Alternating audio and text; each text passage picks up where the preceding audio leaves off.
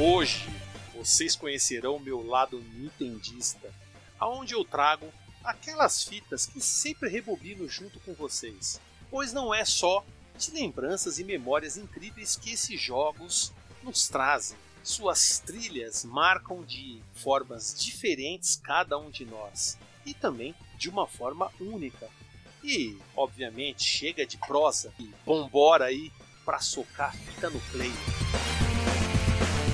Visite o site defenestrandojogos.com.br e confira mais conteúdo que faço sobre o universo gamer. Dê uma olhada nas minhas crônicas com o Diário de Jogador e os reviews com o Revisando a Jogatina. Além disso, temos entrevistas e muita informação relevante para você. E vocês também podem conferir os vídeos que faço no YouTube. Se ainda não conhece o canal, se inscreva por lá.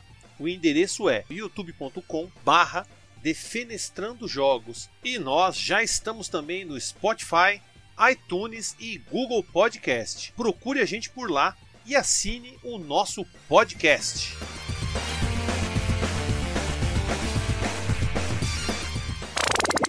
A produção desse podcast foi realizado pela Hood On Produção Audiovisual.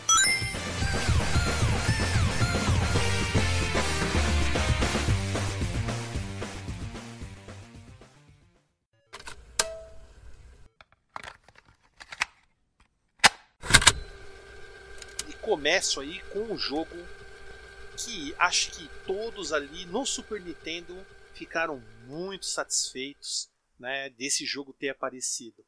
Mega Man X. Bem, eu tenho minha cópia aqui e foi um jogo que pelo menos me pegou rapidamente, porque ele era bem diferente dos Mega Man antigos. Eu já conhecia algum ou outro, mas eu ainda estava bem por fora. Quando eu estava jogando Super Nintendo, eu estava bem por fora ainda do, do universo ali que envolvia ali os jogos da Nintendo. Isso meados ali de 92, final do ano de 92, aí em diante começou ali realmente minhas aventuras nesse console. Mas Mega Man X era soberbo. Você tinha um personagem já muito conhecido, que ele foi reformulado, ele tinha ali aquele aquela bota que já dava o dash, tanto que é, é de praxe, né? Todo mundo que joga esse jogo geralmente começa pela fase do gelo, exatamente para já pegar né, a bota, que aí o jogo se transforma. O jogo, para mim, pelo menos se transforma inteiramente. E fora que não é só uma nova história, um novo começo para o personagem, o jogo tem carisma, ele tem a sua própria identidade. Tudo bem, ele carrega o nome Mega Man, tem ali, obviamente, grandes traços de Mega Man, mas ele tem um diferencial, pelo menos ao meu ver, em relação a Mega Man. Realmente é uma evolução dos jogos do NES. Mas, como sempre, o que realmente marca a gente nesses jogos, pelo menos para mim, é a trilha sonora. E foi até difícil escolher uma, porque para mim a maioria, acho que 90% das trilhas desse jogo são incríveis. E confiram aí e vejam se eu tenho razão.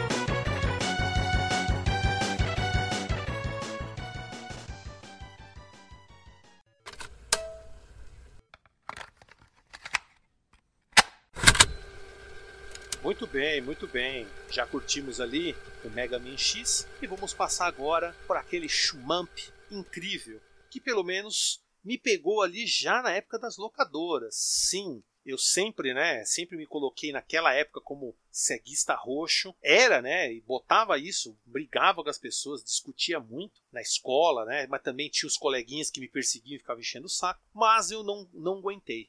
Uma vez indo lá na locadora, videoclipe, locadora videoclipe, uma vez saindo lá da escola, chegando lá, eu vi que eles tinham um jogo Darius Twin do Super NES. Na verdade, se não me engano, era a versão do Super Famicom. E poxa vida, Darius, Darius eu já tinha jogado no Mega Drive, o Darius 2, que eu era apaixonado, ainda sou apaixonado pelo jogo.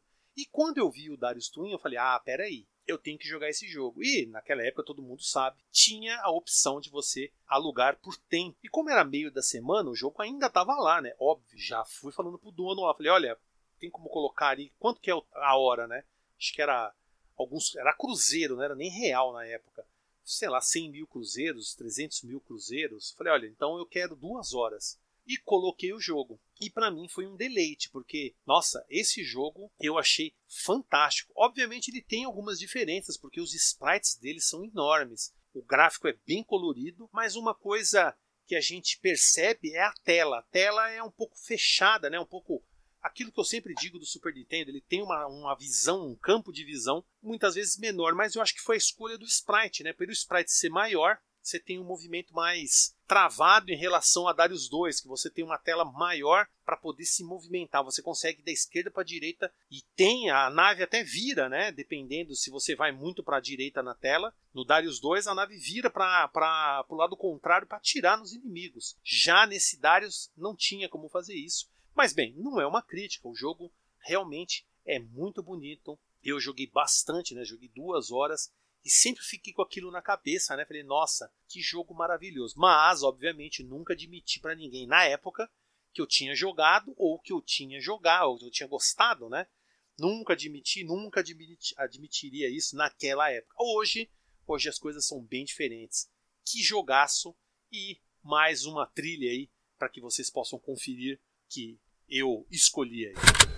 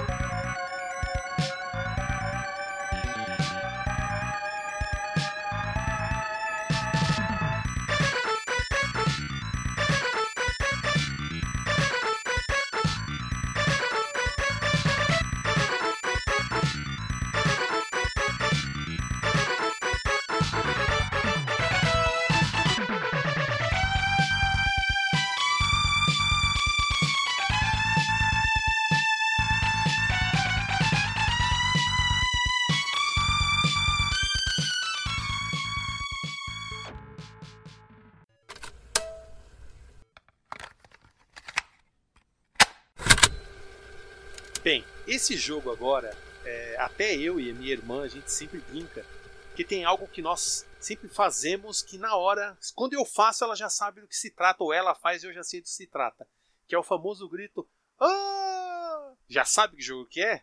Não, The King of Dragons. Sim, esse jogo é fenomenal. Eu conheci eles nos arcades, né? Eu jogava, eu estava no colegial na época, acho que 91, 92, e eu conheci ele num fliperama ali que era um Snook Bar aqui na Silva Bueno, próximo da minha casa, né? E eu jogava muito lá nos fliperamas. E quando eu estava ali na Playtronic, eu vi o jogo sendo vendido. Eu falei, meu Deus, King of Dragons, nossa, tem pro Super Nintendo. E eu fui conferir, obviamente, achei o jogo fantástico. E na primeira oportunidade que eu tive, eu comprei. Isso, na locadora Condor, que também ficava aqui pertinho de casa. Eu comprei o jogo ali. Não comprei só esse, eu comprei Super Metroid, eu comprei é, Sunset Riders, comprei o Knights of the Round e o The King of Dragons. Se não me engano, eu comprei cinco ou, ou quatro ou cinco jogos, eu tenho certeza disso. E um jogo maravilhoso, aquele, aquele famoso é, beat'em up, né, onde você tem ali toda aquela questão medieval, né, um mundo medieval onde se enfrenta dragões, criaturas místicas, né, e você tem cinco personagens para escolher, né, o Knight, é, tem o Paladino, tem o Anão, né, o Dorf, também tem o Elfo e também tem o Mago, Wizard.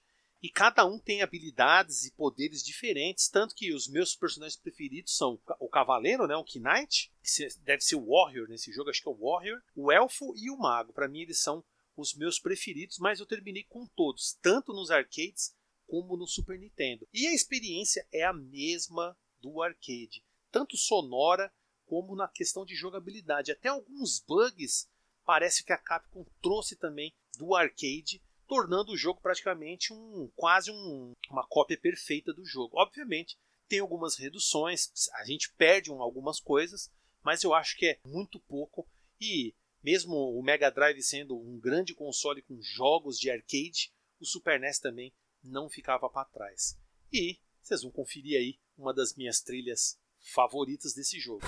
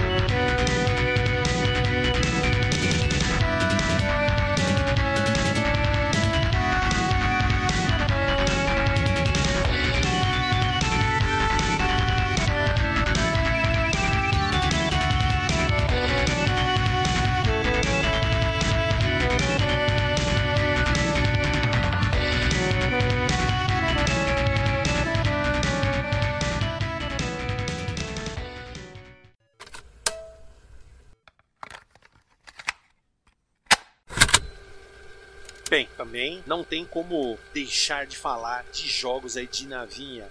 Né? É um gênero que eu gosto muito. O Super Nintendo não é um console que temos muitas opções, mas ele existe, existem algumas opções maravilhosas. E esse é um jogo que deixa qualquer um de queixo caído. Eu, quando vi esse jogo, até falei: caramba, desculpa, né? Que é o R-Type 3. R-Type 3 é, é fenomenal. Que jogo é esse? Eu lembro também que eu estava na locadora e vi lá, né? Eu já tinha visto aquele Super R-Type, que na verdade é o R-Type 2 do arcade. Obviamente com mudanças, né? Se eu não me engano, ele tem uma tela a mais, ele tem uma a, a tela inicial do Super Nintendo é totalmente diferente da tela do arcade. O arcade começa de um jeito, o Super NES começa de outra forma, mas praticamente é um jogo bem semelhante. Mas o R-Type 3 ele é exclusivão, ele é um único jogo que saiu mesmo pro pro Super Nintendo, não tem pros fliperamas, então ele é exclusivo do console. E eu lembro de ver a capa lá na, na locadora, se eu não me engano, era Lightning alguma coisa. Tem até um sobre, um, se fosse um subtítulo, né? Lightning alguma coisa, eu não me lembro agora. Mas de qualquer forma, eu vi a capinha e falei: caramba, R-Type 3. Eu mal joguei o 2 porque eu não sabia, né? Na época eu não sabia que o Super R-Type era o R-Type 2. Ninguém sabia, né? A gente pensava, pelo menos eu pensava, que era só um jogo que a Nintendo inventou. Que isso o Mega Drive também fazia, né? O SWAT, o Shadow Dance eram jogos que você falava assim, caramba, né? que jogos são esses aí? Porque pelo menos não, não era a mesma coisa do, do arcade. Então eu falava, pô, é um jogo diferente. Mas de qualquer forma, a mesma coisa. Fui na locadora, olhei e falei, olha, tem tempo aí para poder jogar? Tem. Aí já, se eu não me engano, já era real. Se eu não me engano, era acho que uns 3 reais, 2 reais. Um valor assim, era pouca coisa.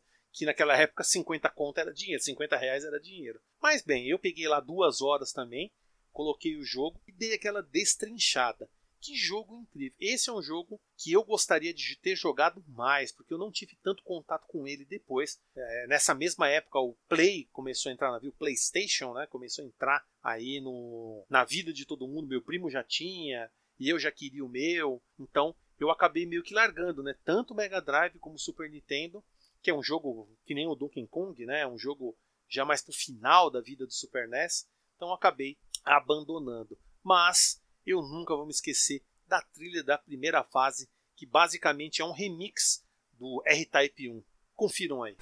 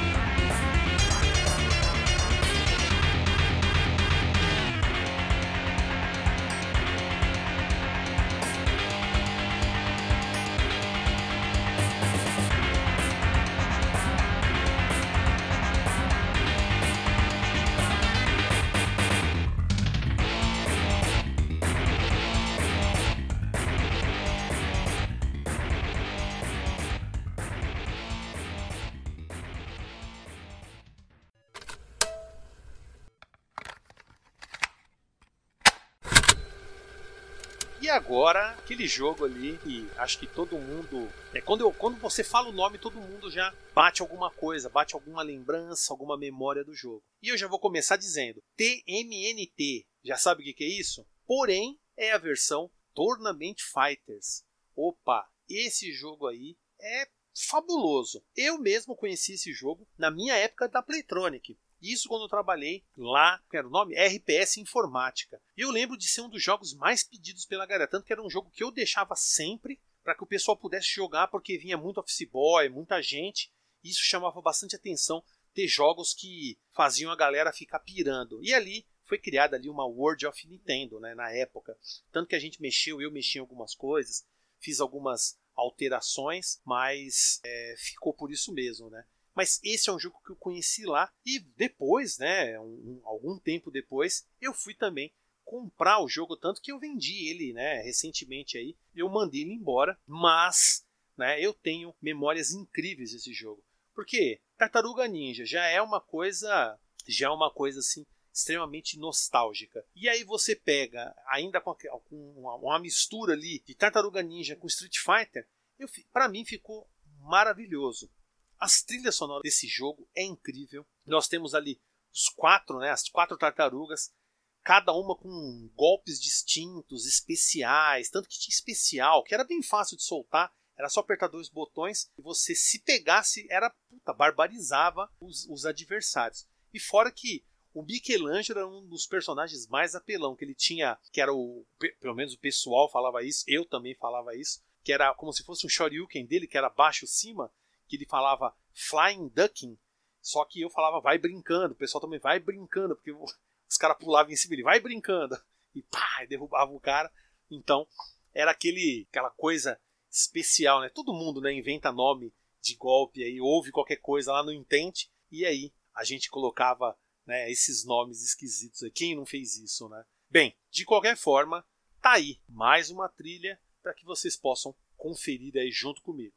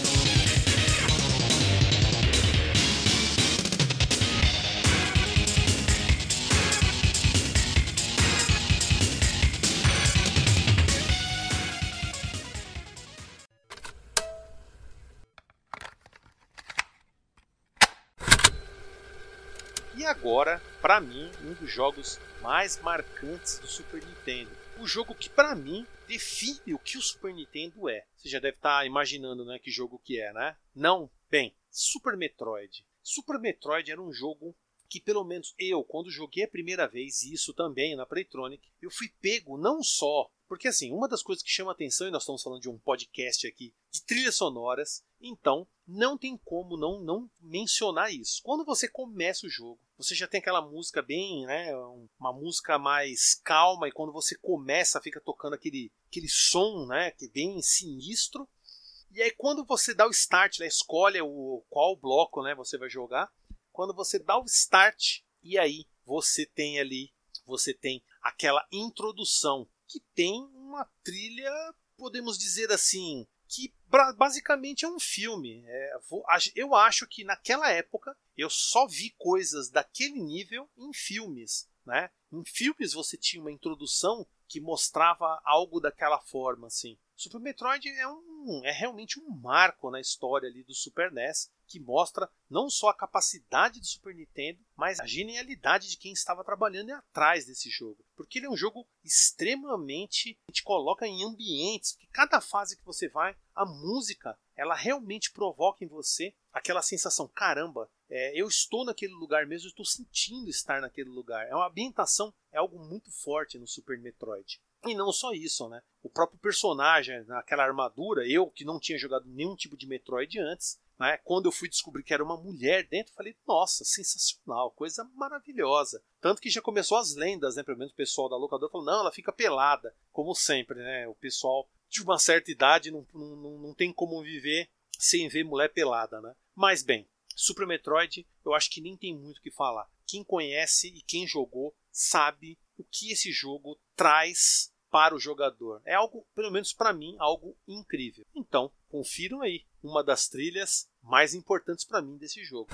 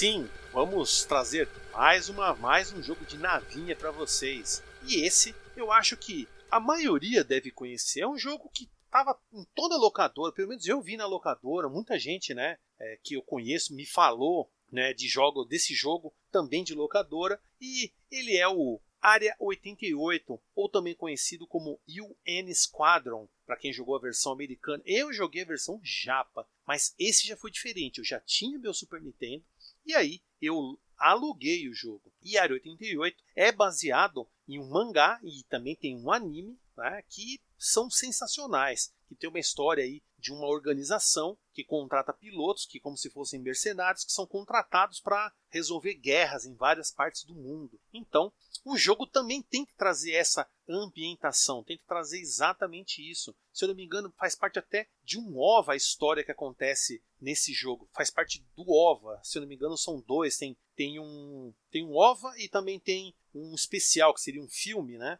Mas bem, eu também não posso dar toda a certeza porque é algo bem antigo, né? Para trás ali da década de 80. E eu já encontrei o OVA e pelo que eu assisti, lembra bastante o que acontece no jogo. Tem uma organização ali, uns terroristas malucos que a Área 88 ali tenta destruir, ali é contratada para destruir. Na verdade, nem contratada, é, é a única que consegue derrotar esses caras. Mas de qualquer forma, Área 88 ele tem tudo que um jogo de navinha precisa ter: trilha sonora marcante, gráficos muito bons, uma jogabilidade fluida e a dificuldade, pelo menos para mim, na medida. Lembrando que esse jogo tem até uma dificuldade escondida, que seria como se fosse um mania, que deixa aí realmente o jogo tenso, né? Mas não é, é não é também uma, uma experiência única do Super Nintendo. Ele também saiu para os arcades. E lembrando, a Capcom na época, esse jogo praticamente né, é um jogo da Capcom nos arcades. Ele, ele tem ali toda aquela aquela diferença da versão japonesa para a versão americana. A versão japonesa segue bem o jogo Wario 88 mesmo do, do Super Nintendo, o N Squadron do Super Nintendo. Já a versão americana desse jogo, nossa, a gente tem o Sean Connery, o Tom Cruise, a gente tem ali cenas como se fosse ali do, do Top Gun. É coisa de louco mesmo esse jogo na sua versão arcade americana. Considerem dar uma olhada, não só na versão do Super NES, se vocês não conhecem, como também na sua versão de arcade. E aí vai ficar uma trilha para vocês conferirem comigo.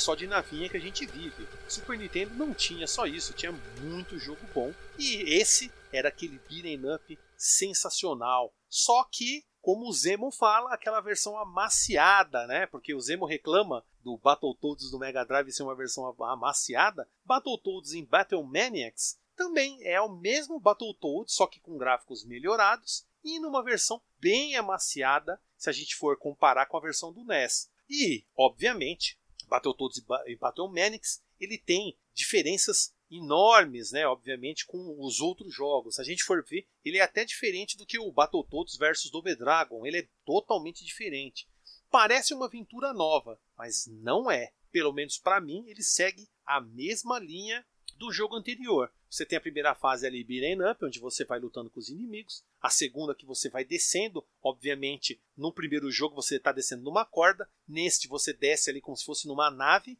Tem várias paredes ali com, com pregos, né, com aquelas madeiras.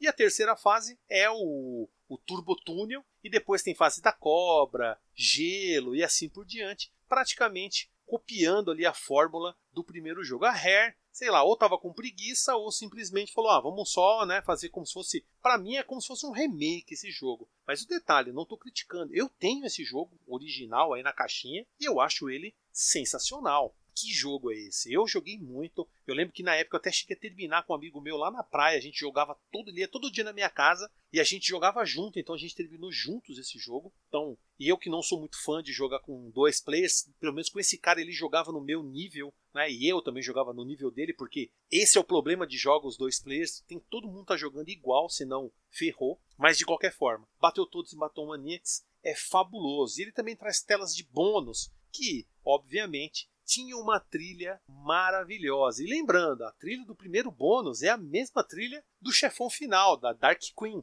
E eu já vou deixar ela aí para que vocês confiram.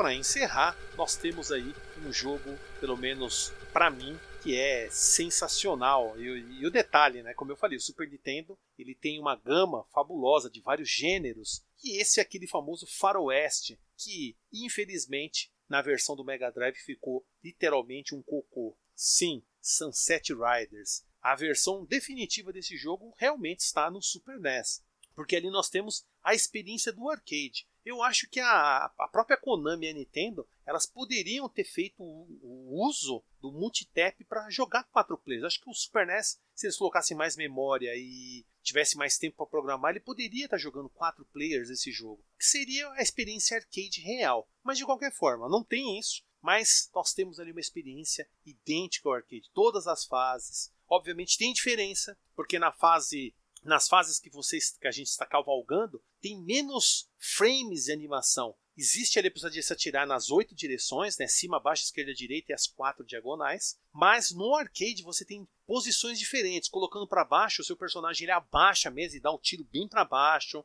Na diagonal também ele muda a posição. Então, existem diferenças de frames, isso no próprio jogo, mas é muito pouco, são coisas bem sabe, insignificantes até. Única coisa acho que deixa, pelo menos eu fiquei chateado, foi na fase dos índios não terem índios, porque ah, Nintendo, ai meu Deus, massacre indígena. Não tem como mudar a história, meus amigos. É isso que aconteceu. Eu acho que era mais, era melhor ter colocado lá, pelo menos seria mais honesto, né? Realmente os cowboys, né, o pessoal da época, ela matou os índios, então era mais fácil ser honesto nesse ponto aí. De qualquer forma, essa, essa reclamação é óbvio, é só um, é só um, uma, uma ideia, né? Mas eu tenho o jogo também, esse jogo eu tenho e acho sensacional. Não tem como não jogá-lo várias vezes. O bom é que você tem dois players, né? O fator replay aí multiplica bastante nesse ponto, né? E nós temos aí a trilha sonora desse jogo, que é incrível. Lembrando, nós temos todas as fases, todos os chefes, né? Sem perder nada, até a tela de bônus, coisa que no Mega Drive nós temos um bônus bem chifrinho ali. Não dá nem para falar, puta, não dá nem para falar da versão do Mega, é detestável. Então, confiram aí a trilha sonora que eu selecionei deste jogo incrível.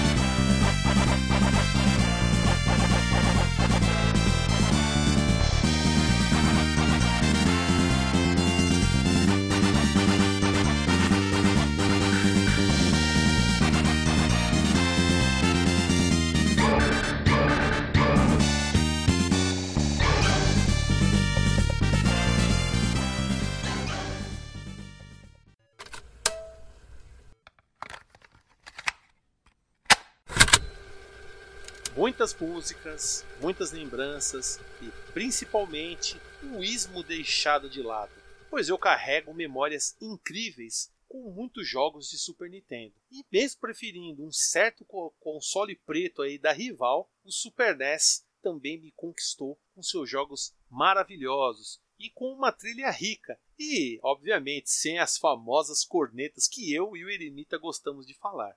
Agora a gente vai se ver no próximo Rebobinando Fitas. Fui!